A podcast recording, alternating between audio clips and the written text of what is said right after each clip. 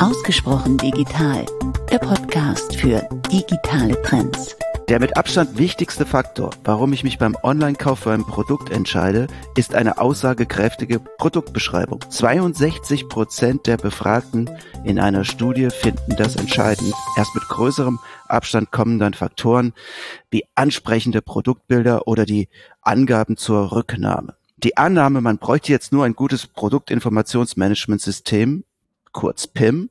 Und schon läuft es mit dem Online-Shop, greift natürlich zu kurz. Es gibt anscheinend eine Menge an Faktoren, die für ein gutes Online-Shopping-Erlebnis beim Kunden und natürlich auch für Erfolg beim Anbieter sorgen. Also welche das sind und wie die am besten zu kombinieren sind, darüber wollen wir heute in diesem Podcast reden, nämlich über das Thema Composable Commerce. Mein Name ist Steffen Wenzel und gemeinsam mit Lisa Fiedler moderiere ich diesen Podcast. Lisa, hallo, schön, dass du dabei bist. Hallo Steffen.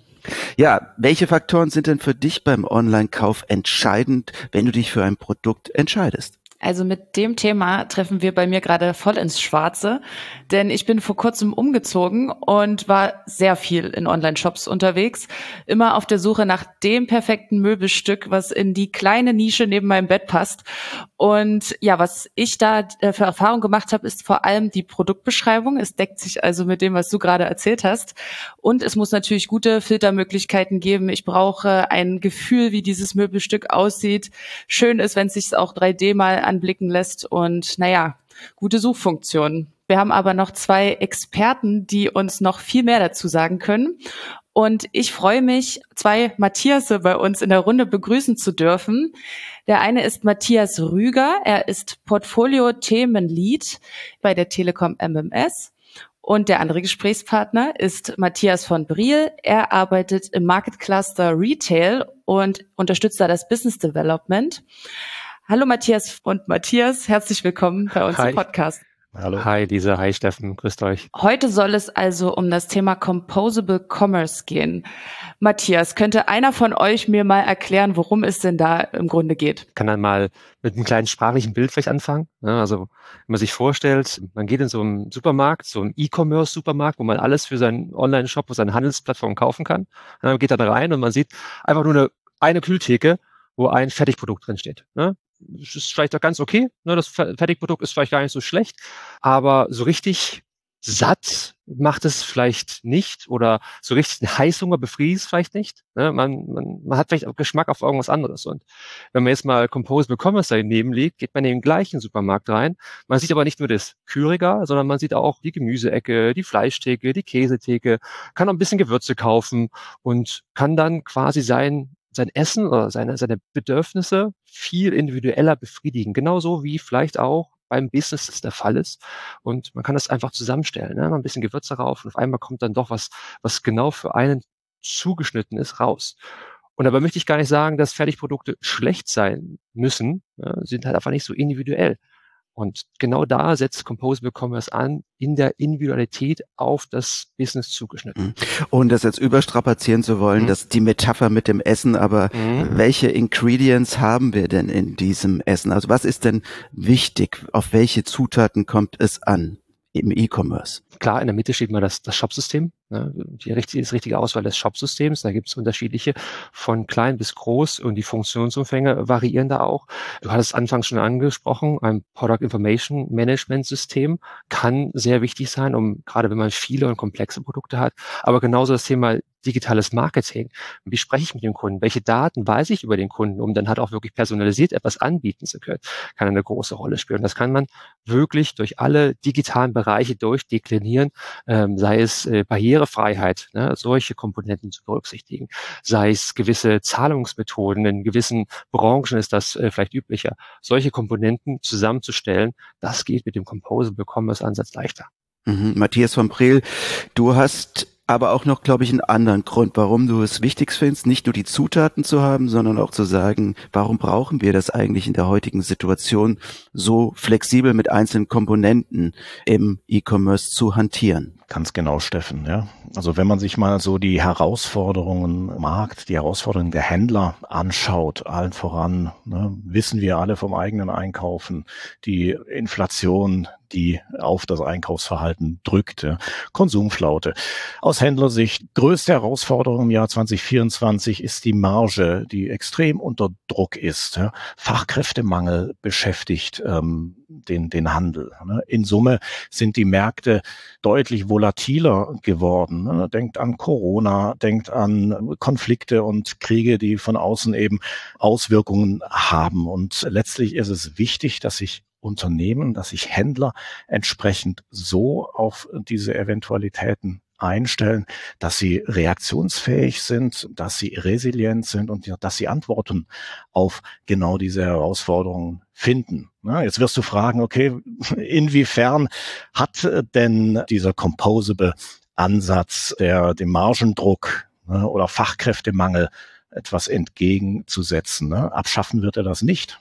Aber wir können durch diese Modularität und Skalierfähigkeit können wir schnell flexibel reagieren, zum Beispiel auf Fachkräftemangel, indem wir Automatisierungsprozesse mit einbinden, ja, indem wir zum Beispiel Chatbots, KI mit einbinden und stärker auf solche Automatisierungen abzielen, Beratungsgespräche in die digitale Welt übertragen, auch über KI.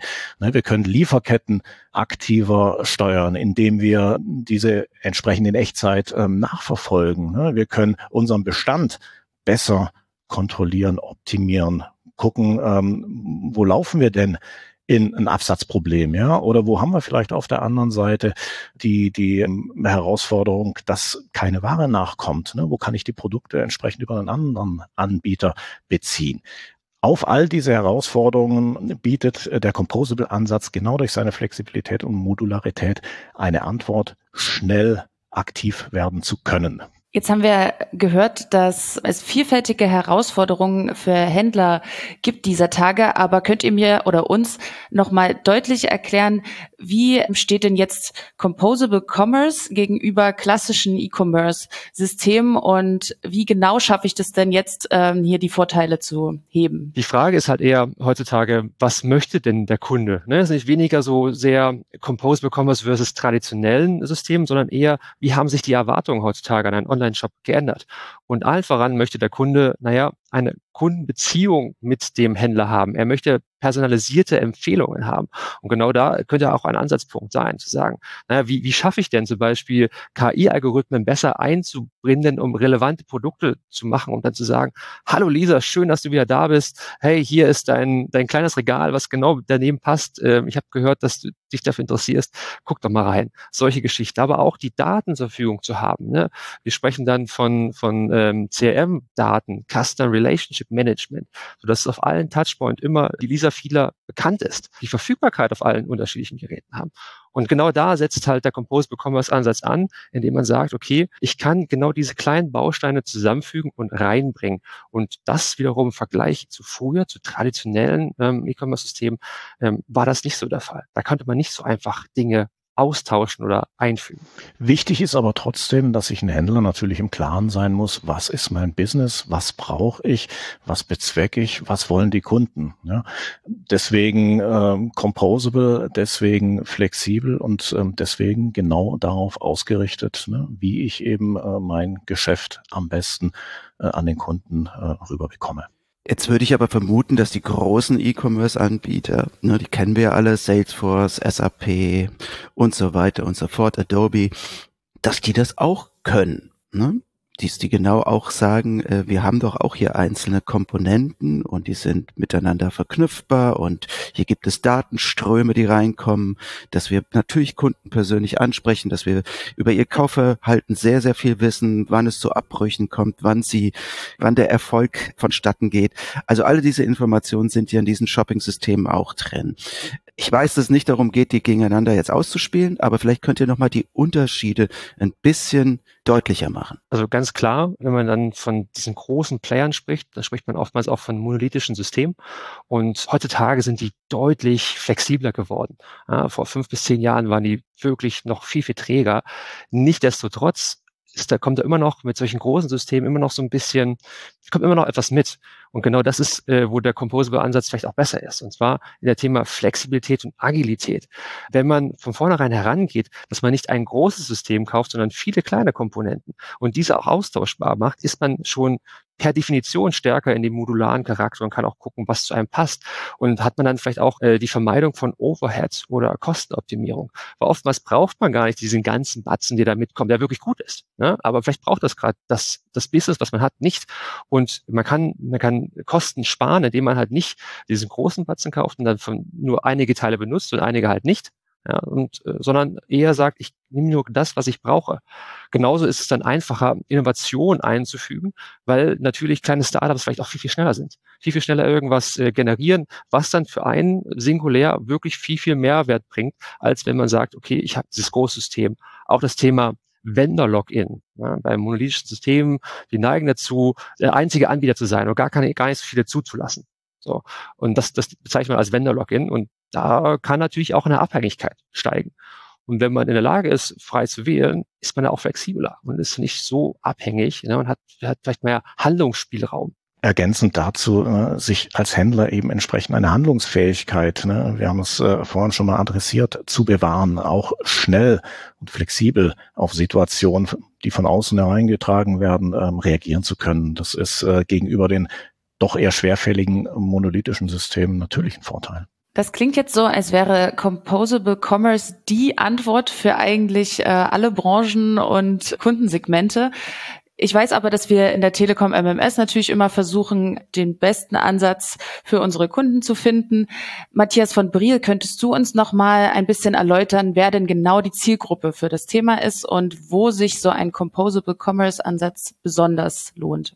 Genau, also grundsätzlich, ne, ähm, Monolithen sind ja nicht per se schlecht. Ne? Ähm, auf der anderen Seite hat der Composable-Ansatz natürlich gewisse Vorteile. Wir haben es vorhin schon gehört. Das ist die Agilität, das ist die Flexibilität und so weiter. Für wen passt das? Auf welche Zielgruppen passt das? Im Endeffekt ist der Composable-Ansatz sowohl für kleine und mittelständische Unternehmen als auch für Großunternehmen äh, geeignet. Also kleinere Unternehmen, wir bezeichnen das als Scale Your Business, ja, ähm, haben die Möglichkeit eben entsprechend ihrer Entwicklung, Aufsicht, ähm, ihre, ähm, ihr Ökosystem zu gestalten und zu erweitern.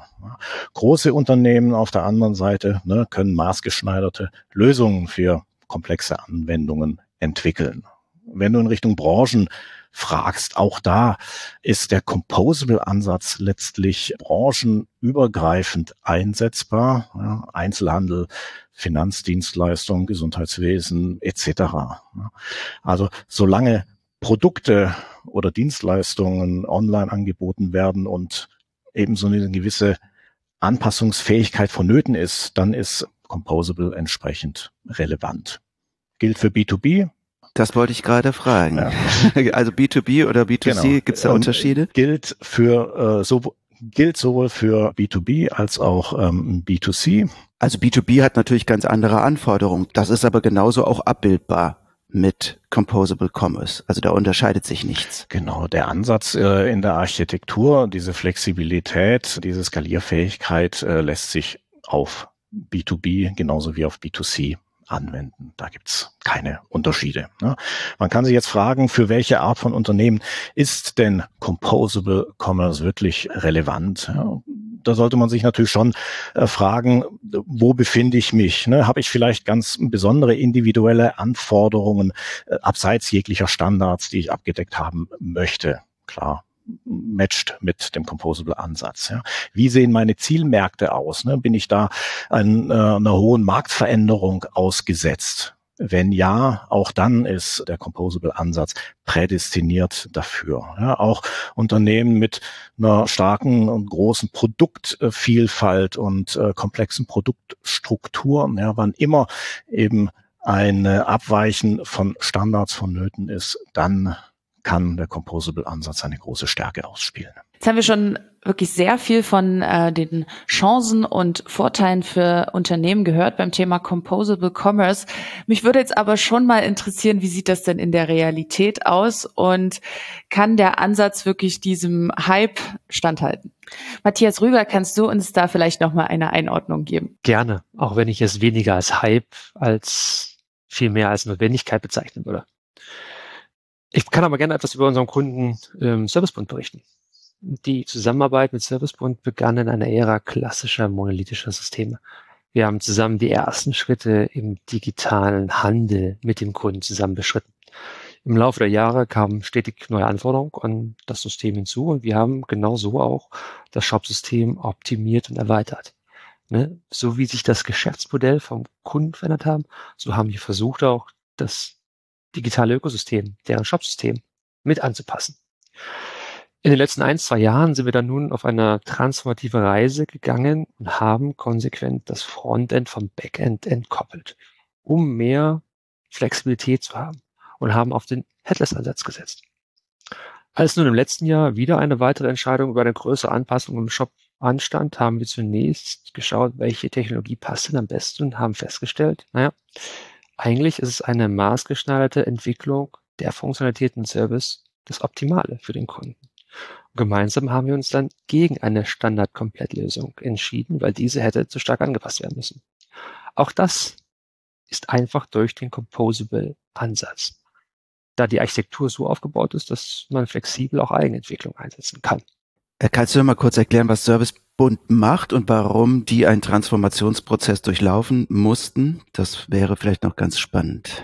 Klar, gerne. Ähm, Servicebund ist ein Lebensmittelgroßhändler für den Gastro- und Hotelleriebereich.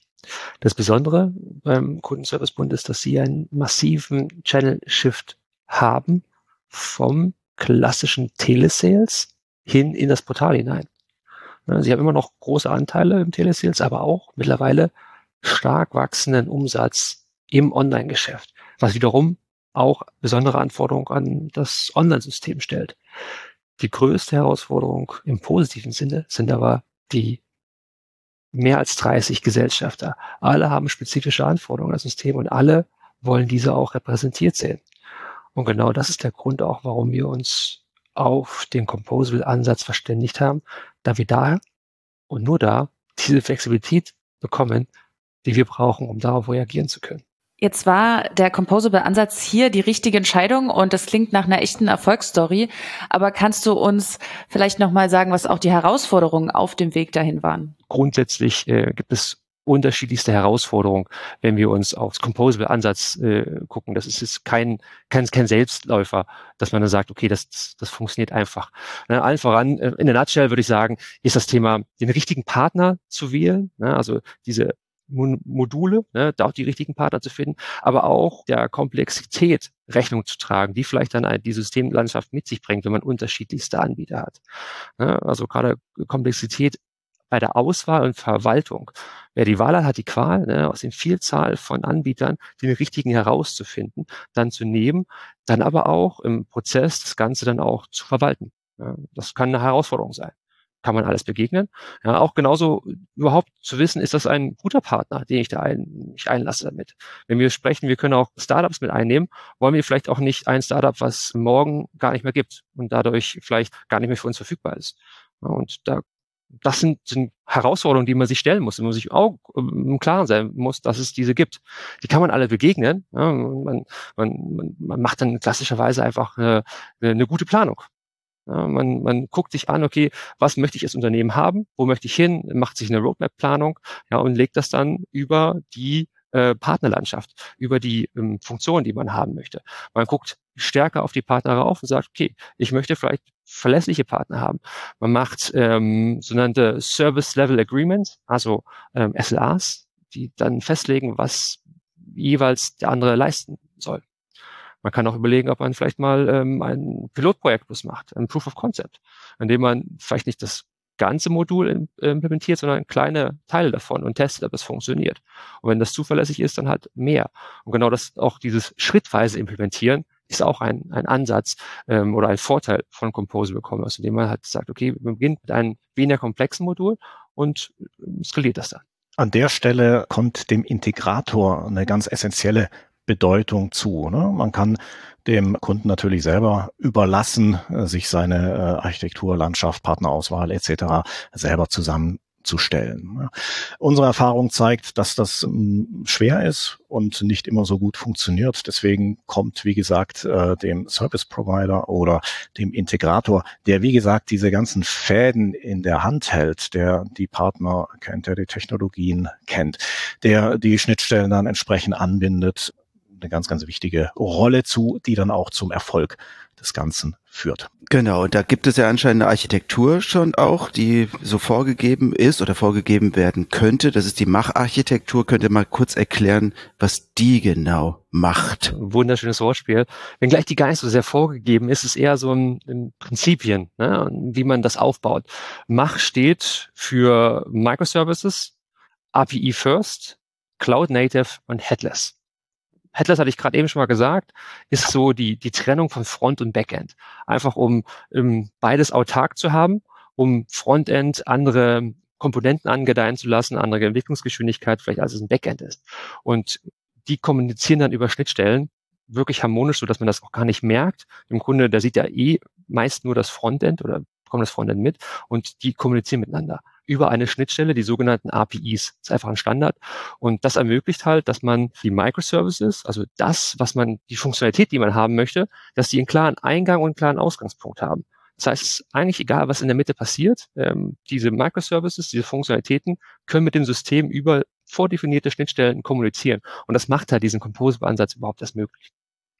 Und wenn wir von Microservices reden, ja, das sind so die, die, die, die Funktionalitäten, die gekapselt sind. Also wirklich das, das komplexe E-Commerce-System äh, in kleine, unabhängige, leicht wartbare Dienste zerschnitten. Das können zum Beispiel sein ähm, eine Zahlungsdienst, also die Abwicklung von gewissen Zahlungen oder Integrations von Zahlungsgateways, weil es ähm, spezielle Zahlungsarten benötigt. Oder auch Versandservices wie Logistik und Versand von Bestellungen, Bestell, Statusverfolgung und so weiter. Das können kleine, ähm, kleine Services sein, äh, die man auch vielleicht auch austauschen kann. Die Plattform funktioniert vielleicht auch ohne diese. Ja, und man zerschneidet halt diesen großen E-Commerce-Plattform in kleine. Naja, und dann bleibt halt noch das C in der Mach-Architektur übrig, das Cloud Native, also die Nutzung von Cloud-Technologien, um halt skalierfähiger und flexibler zu sein. Keiner hat mehr heutzutage oder weniger haben heutzutage noch Server im Keller stehen mit ganz, ganz viel Speicherplatz, die vielleicht gar nicht genutzt werden. Ja, und äh, da kommt gleich wieder das Thema Effizienz mit rein, Skalierfähigkeit, denn solche Cloud-Speicher haben auch den Vorteil, dass man automatisiert auch Ressourcen, also Speicherressourcen dazu kaufen kann. Ja, also wenn, wenn das System größer wird, dann skaliert das halt mit. Man muss sich nicht schon vorfertig wie von bei den großen äh, Monolithen alles in den Keller stellen und ähm, es ist besser gewartet und so weiter. Und diese Prinzipien, diese Mach, also Microservice, API-Ansatz, Cloud und auch der Headless-Ansatz bringen halt den Vorteil, dass man dann das schön kombinieren kann. Jetzt haben wir über wichtige IT-Grundsätze in diesem Zusammenhang gesprochen. Gibt es denn auch naja, Kulturthemen in der Organisation, die helfen, äh, zu so einem Composable-Ansatz zu kommen? Ich nehme mir mal den Ball. Ähm, an der Stelle finde ich es spannend, mal über diesen reinen Composable Commerce-Ansatz hinauszudenken. Ja. Themen wie Agilität, Flexibilität wurden jetzt äh, in der Session schon häufig strapaziert. Äh, lass uns mal einen Schritt weitergehen und weiterdenken und äh, genau diese Skalierfähigkeit, genau diese Handlungsfähigkeit und Resilienz versuchen, auf das Unternehmen zu übertragen. Gartner hat den Begriff Composable Commerce geprägt und Gartner hat äh, auch einen Begriff namens Composable Business geprägt. Das ist äh, letzten Endes eine konsequente Fortführung dessen, was im kleinen, im Commerce-Umfeld ähm, skalierfähig ähm, gemacht wird, übertragen auf ein Unternehmen mit dem Ziel, auch das Unternehmen resilient, äh, anpassungsfähig zu halten, ne, mit Auswirkungen entsprechend auf eine IT-Architektur, die auf Composable Prinzipien beruht, um so schnell reagieren zu können und äh, Softwareanpassungen, Datenbanken etc. flexibel zu integrieren oder zu ersetzen. Composable aber auch in Bezug auf Geschäftsprozesse, ne, um diese schnell agil zu halten und anzupassen. Und ne, du hattest vorhin äh, auf Organisation, Kultur mit angezielt oder angesprochen. Auch das ist ein Bestandteil des Composable Business, eine Unternehmensstruktur selbst so flexibel und modular ähm, aufzustellen, dass Teams, Abteilungen je nach Bedarf dann verkleinert, vergrößert, angepasst werden können. Immer mit dem Ziel, ein Unternehmen möglichst agil, anpassungsfähig und innovativ zu halten. Und den Gedanken, den finde ich extrem ähm, spannend.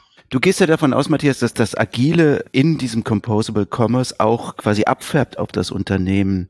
Jetzt können sich natürlich Unternehmen auch resilient dort zeigen. Also das heißt, dann sind die nicht dafür geeignet, Composable Commerce einzuführen? Ich, ich würde es verneinen sorry, dass wir da jetzt äh, unterschiedliche Meinungen sind, aber äh, ist auch, also klar, es wird begünstigt dadurch, dass wenn die ganze Organisation äh, das äh, flexibel ist, ne, dann hilft das natürlich, gerade um die unterschiedlichen Anforderungen aus den Abteilungen best zusammenzukriegen. Aber der Composable-Ansatz kann trotzdem funktionieren, weil die Anforderungen sind ja trotzdem da.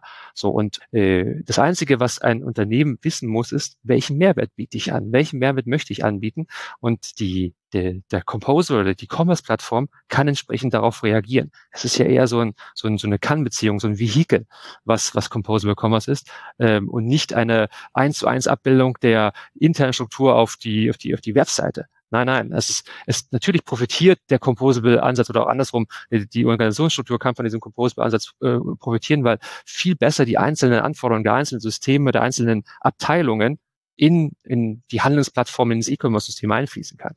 Ja, aber es muss nicht sein, dass, dass ein, äh, ein Unternehmen jetzt wahnsinnig modern über tolle Rollen aufgeteilt ist und diesen Composable Business Gedanken bis zur letzten Konsequenz durchgedacht hat. Es, es wird aber zwangsläufig darauf hinauslaufen, irgendwann, wenn man wirklich sagen möchte, ich möchte einen, einen vollumfänglichen Mehrwert anbieten und der speist sich aus ganz vielen Bereichen der Firma. An der Stelle habe ich eine etwas andere äh, Sicht und etwas andere Meinung. Für mich ist das äh, eng miteinander verzahnt. Composable Ansatz bedeutet auch im Kopf und in der Denkweise einen äh, Mind Change herbeizuführen. Und ich glaube, dass das nur sehr schwer möglich ist, diesen Ansatz erfolgreich im Unternehmen zu verankern, äh, wenn das nicht äh, entsprechend dann auch in der Denkweise und vom Verständnis her nachvollzogen werden kann. Letztlich meinen wir vielleicht auch das Gleiche. Ähm, ja. Also ich, ich gehe damit, ich gehe da durchaus mit. Also genau das ist, es soll dahin führen.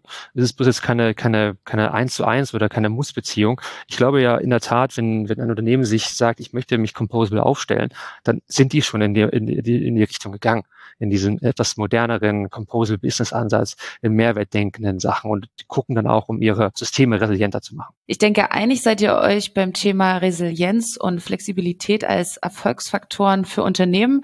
Ich würde gerne noch einen weiteren ins Feld führen, und zwar das Thema Nachhaltigkeit. Ist auch ein persönliches Steckenpferd von mir. Und äh, mich würde interessieren, denkt ihr, dass dieser Composable Ansatz auch Vorteile für die unternehmerische Nachhaltigkeit hat? Definitiv ja, wenn er richtig äh, angegangen und äh, umgesetzt wird. Warum?